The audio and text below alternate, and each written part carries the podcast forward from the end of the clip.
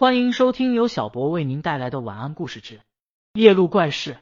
几年前的一个晚上，在朋友家里打牌到凌晨三点左右才准备回家。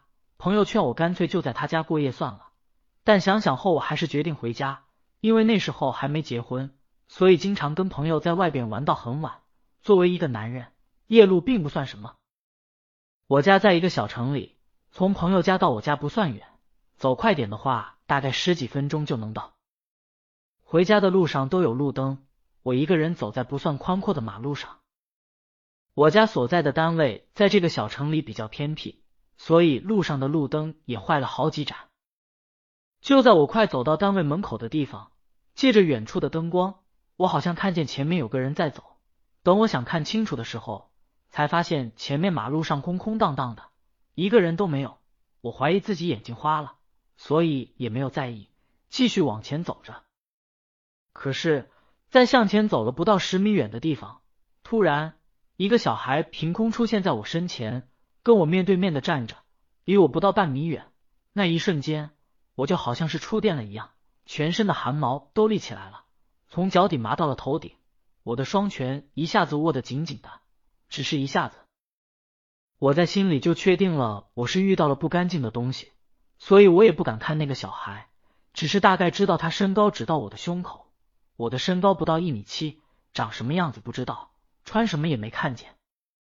我马上决定装作不知道他是谁，连眼睛都没看他一眼。我的视线向身体右上方四十五度的地方看过去，咬着牙狠狠的说了一句：“TMD，半夜不睡觉，玩什么呀？”然后绕过他，坚定的向前走去。虽然心里很害怕，也很好奇，想看清楚他的样子。我边走边想：“别过来啊！”别过来呀！身后一点声音都没有，我一直都没有回头的走到单位的门口。不过悲剧的是，我没大门的钥匙，但我不能在这里等啊，所以一咬牙，我就决定翻门进去。我一边费劲的向上爬着，一边在心里祈祷他别把我拉下去。还好，我一进大门，几乎就是用跑一路到家里，才好不容易喘过气来。过了几天，一直没有什么异常情况。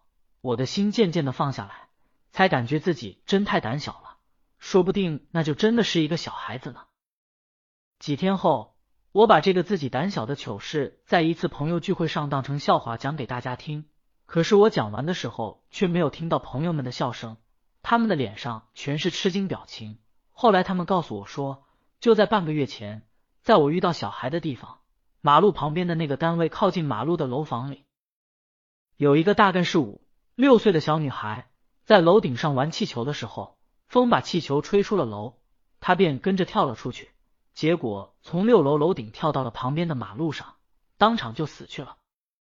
听了朋友的话，真是把我吓住了。从那以后，我都不敢晚上走这条路了。